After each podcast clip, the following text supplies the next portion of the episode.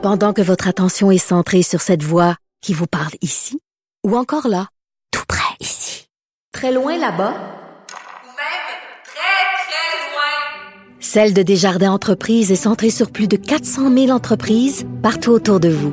Depuis plus de 120 ans, nos équipes dédiées accompagnent les entrepreneurs d'ici à chaque étape pour qu'ils puissent rester centrés sur ce qui compte, la croissance de leur entreprise.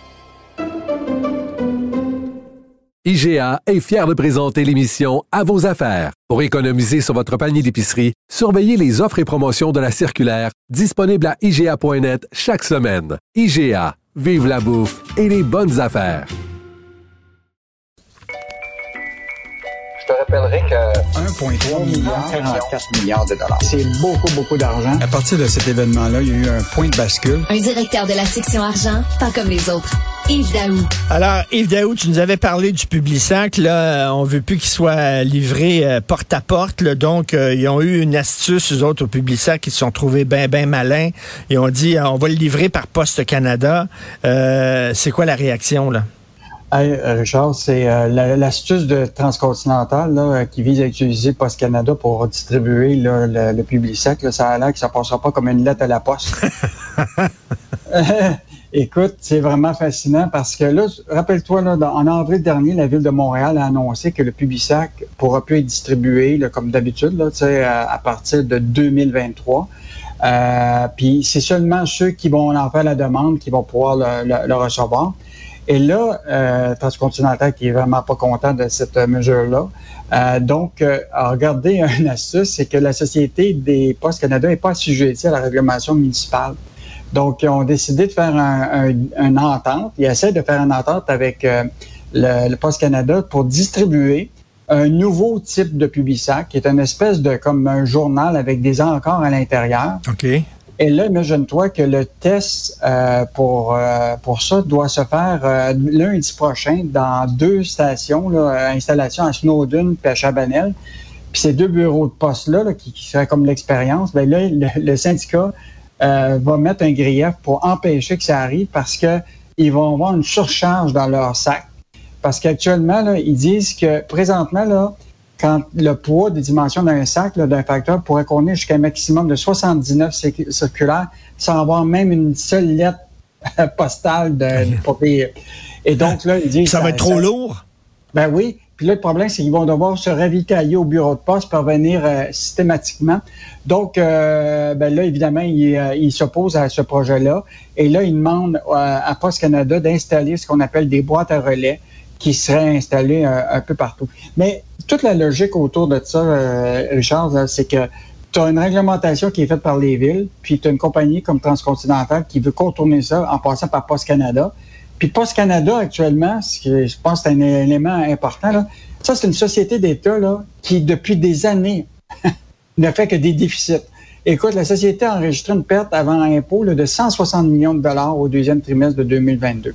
Fait que tu imagines-tu qu'il y a moins de courriers? Tu sais, toi, quand est-ce la dernière fois que tu as envoyé une lettre à, à ta mère ou à Eh ton boy. père? Ça, ça donne même, moi, je me rappelle pas d'avoir été dans un bureau de poste ou d'envoyer une lettre. Je me rappelle même plus c'est quoi un timbre. Avec, euh, L'idée, c'est que Post Canada est devenu comme une courroie de transmission de public postage. Et donc, euh, là, eux autres, ils sont prêts à accepter toutes sortes de deals pour rentabiliser leur, leur affaire. Puis Transcontinental, ben, trouve une mais- occasion peut-être de faire distribuer Mais- mais- des affaires. Euh, ju- Ben oui, mais justement, les syndicats sont pas contents. là. Moi, je dirais aux syndicats, c'est parce que si à un moment donné, vous livrez plus de lettres parce que les gens n'en écrivent plus, et si vous ne voulez plus livrer, euh, livrer le, le- le- le nouveau Publisac, ben vous allez perdre vos jobs. On va avoir besoin de moins de postiers. Ben, tu sais, la, la société d'État, le Post Canada, ça fait longtemps, tu sais, où, euh, en, en Grande-Bretagne, il y a eu une privatisation à une époque. Là, présentement, là, tu sais, de- ils ont quand même acheté Pearl Later, ça fait partie actuellement de Post Canada. Donc, ils ont comme euh, une division de, de, de livraison. Mais tu as quand même des gros joueurs là-dedans, là, tu sais, tu as UPS, tu as, des gros joueurs qui font ça. Et là, la réalité, c'est que si on perd des millions dans cette société d'État-là depuis des années, euh, ben écoute, il faudra commencer à regarder ça. Mais ce qui est encore plus intéressant, c'est Transcontinental, une entreprise privée qui profite probablement du, du- du vide juridique pour redistribuer le Publisac autrement en utilisant Post Canada qui, lui, probablement veut accepter de ce deal-là. Donc, Transcontinental va avoir peut-être un bon prix pour livrer ça, alors que les gens ne le veulent pas nécessairement. Puis là, ben, Post Canada, ben, eux autres qui perdent des millions, euh, ben, ils sont prêts à faire un, un deal avec Transcontinental. Est-ce que ça va là- vraiment être très lourd aussi de, de la chicane de syndicats? Je vais en parler, tiens, à Benoît Dutrisac, qui a été facteur, lui. tu t'imagines-tu Benoît Dutrisac en culotte courte en train de se faire courir après par un chien en livrant des lettres? En tout cas, il a, il été facteur un bout de temps, j'en parlerai. Mais euh, donc, ils sont ils sont tannés, ils trouvent que c'est trop lourd. Eh, il faudrait pas qu'ils soient soldats, parce que je veux dire, là, ils doivent se promener avec euh, 200 livres de matériel sur le dos. Euh, les travailleurs euh, étrangers temporaires. C'est à qui la faute? On sait que ça brette, on sait que ça brette. Le provincial dit que c'est de la faute au fédéral, le fédéral dit que c'est la faute au provincial. Christy, c'est où que ça brette? Écoute, Richard, même moi, là, avec le journaliste, on est en train d'en perdre notre, euh, notre langage. Ben là. oui. Écoute, là, il y a toutes sortes de programmes. Le programme euh, auquel on fait référence ce matin, c'est le programme des travailleurs étrangers temporaires. Parce que tu sais qu'actuellement, tu as les, le- le- les, les- les travailleurs spécialisés qui veulent venir vivre au Canada puis au Québec, qui sont spécialisés, on les veut, puis on, il y a tout un processus pour faire en sorte qu'ils viennent résidents permanents, euh, citoyens ca- canadiens, et là, on va les garder ici. Là, ça, c'est une autre dimension du programme. Là, là, on parle spécifiquement là, du besoin urgent qu'on a d'avoir des travailleurs rapidement pour couvrir nos besoins de postes vacants.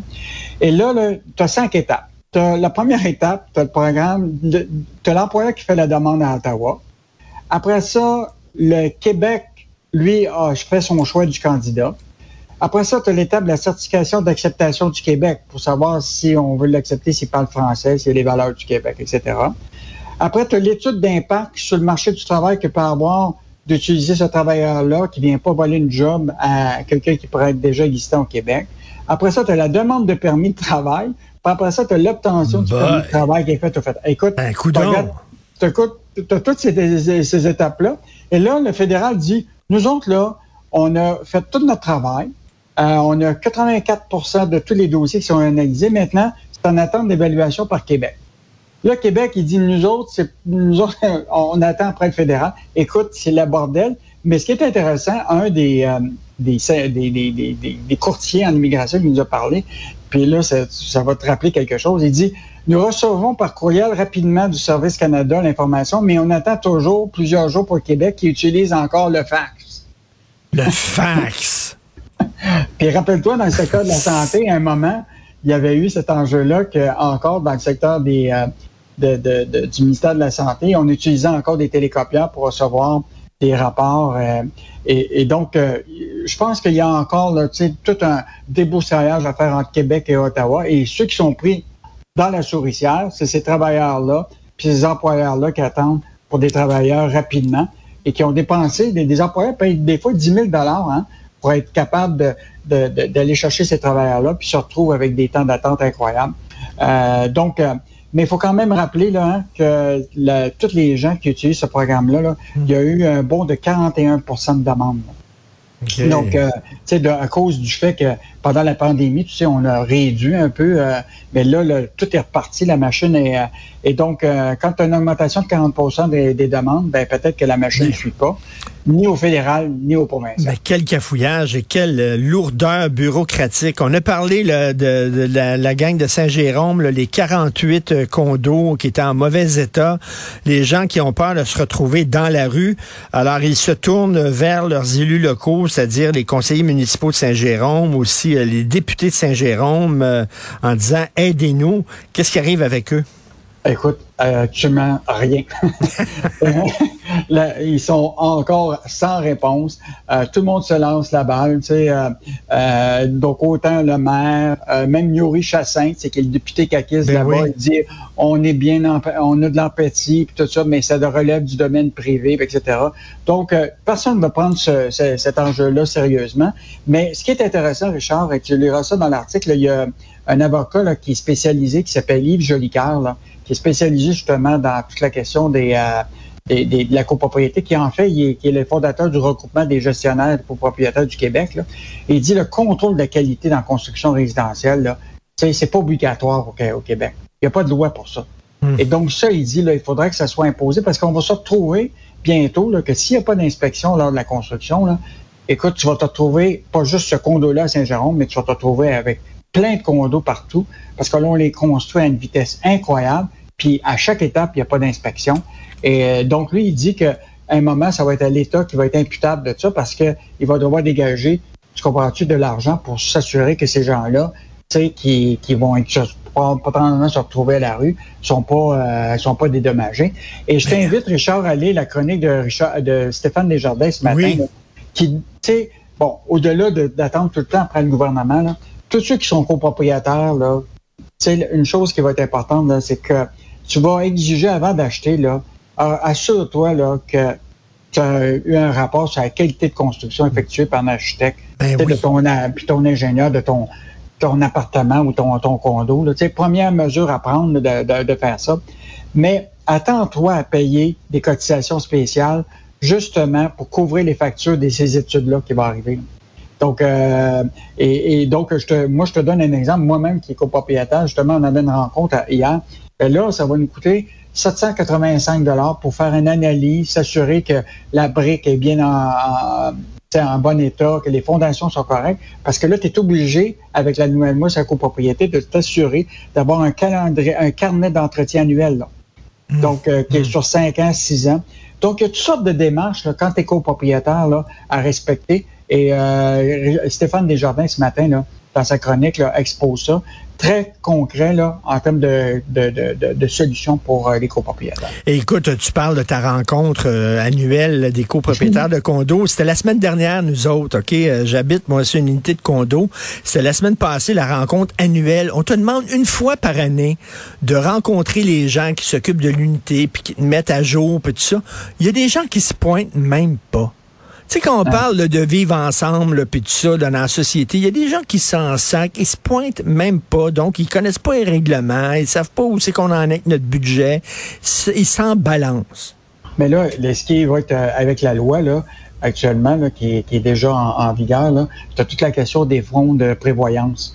Donc, euh, quand ils vont s'apercevoir que leur fonds de prévoyance, mettons qu'il est dépo- déposé 250 par, euh, par mois, ils vont être obligés d'en mettre 500 ou 600. Là. Ben oui. Tu vas voir qu'ils vont se présenter à la réunion. Ah ben c'est ça, quand ça va pas, là, ils vont chialer en tabarnouche, là. mais tu sais, quand c'est le temps de voter, de prendre des décisions, tu dis, ben non, me déplace pas une fois par année, maudit bordel. Merci Yves Daou. Salut. Salut. À demain. Bye bye.